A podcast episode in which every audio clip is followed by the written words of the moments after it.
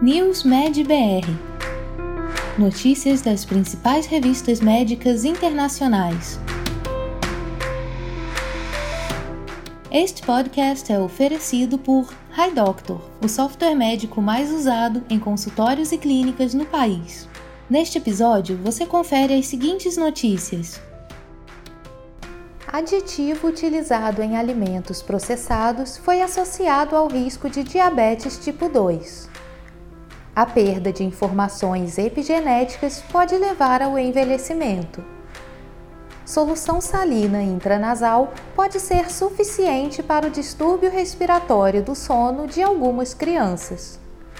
Estudo aponta ligações genéticas entre endometriose e distúrbios psiquiátricos. O ato de habitualmente morder a boca está frequentemente associado ao estresse e à ansiedade.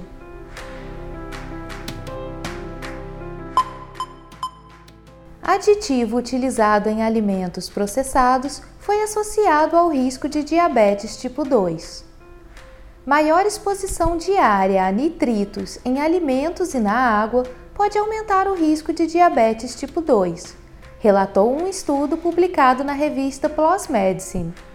Os nitritos são compostos encontrados naturalmente na água e no solo e são comumente ingeridos através da água potável e de fontes alimentares. Eles também estão presentes em fertilizantes e em aditivos para aumentar a vida útil de carnes processadas e evitar o crescimento bacteriano.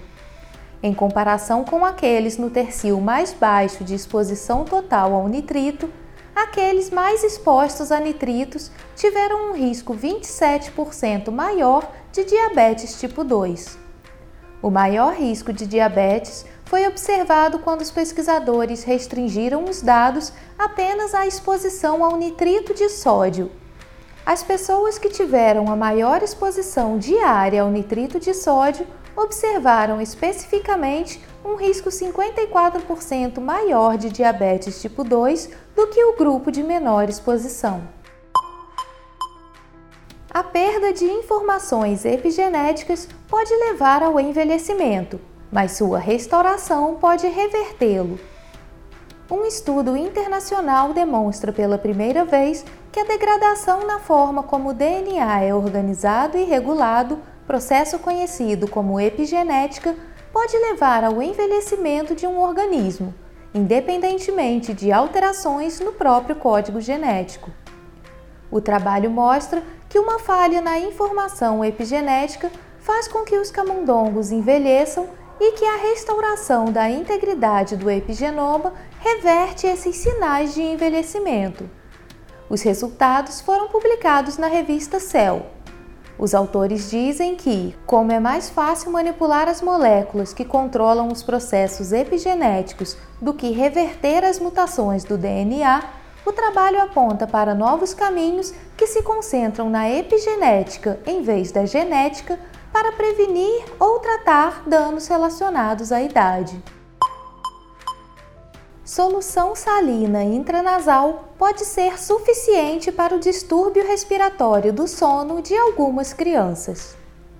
O furoato de mometazona intranasal não foi melhor do que a solução salina para resolver os sintomas de distúrbio respiratório do sono em crianças, mas qualquer um dos tratamentos pode reduzir a necessidade de cuidados especiais ou cirurgia, sugeriu um estudo randomizado publicado no JAMA Pediatrics. Após seis semanas de tratamento diário, a proporção que experimentou o desfecho primário do estudo resolução dos sintomas significativos de distúrbio respiratório do sono foi semelhante com mometazona e solução salina, 44% e 41%, respectivamente. E as recomendações para cirurgia diminuíram acentuadamente em ambos os braços desde o início, 62 e 67%, até 6 semanas, 32 e 38%. Os resultados sugerem que quase metade das crianças com distúrbio respiratório do sono poderiam ser tratadas inicialmente na atenção primária e podem não necessitar de encaminhamento para serviços especializados, como é atualmente recomendado. Estudo aponta ligações genéticas entre endometriose e distúrbios psiquiátricos.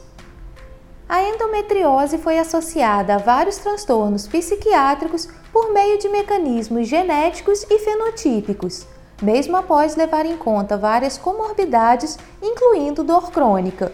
Isso de acordo com um estudo de associação genética publicado no JAMA Network Open.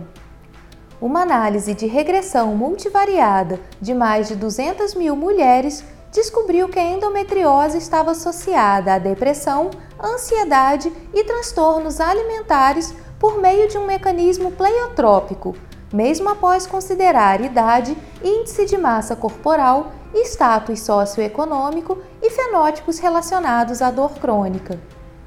Os resultados apontam que a endometriose foi associada ao aumento das chances de depressão, transtornos alimentares e ansiedade e uma randomização mendeliana de uma amostra mostrou que as disposições genéticas para depressão e ansiedade, embora não para transtornos alimentares, foram associadas a maiores chances de endometriose. O ato de habitualmente morder a boca está frequentemente associado ao estresse e à ansiedade. O hábito compulsivo de morder a boca tanto os lábios quanto a parte interna da bochecha é muito mais comum do que se imagina. Classificado como um comportamento repetitivo focado no corpo, o hábito é considerado mais comum entre aqueles que lidam com estresse ou ansiedade. Em um estudo publicado na revista Biomed Research International, os pesquisadores investigaram a mastigação como um comportamento de enfrentamento do estresse. O estudo aponta que a mastigação sob condições estressantes atenua os aumentos induzidos pelo estresse na corticosterona plasmática e nas catecolaminas, bem como a expressão de substâncias relacionadas ao estresse, como fatores neurotróficos e óxido nítrico. Além disso, a mastigação reduz as alterações induzidas pelo estresse na morfologia do sistema nervoso central especialmente no hipocampo e no hipotálamo. Você ouviu mais um podcast News Med BR, te atualizando sobre as principais publicações da área de saúde. Continue se informando em nosso site news.med.br. Até a próxima! Este podcast foi oferecido por HiDoctor, o software médico mais usado em consultórios e clínicas no país.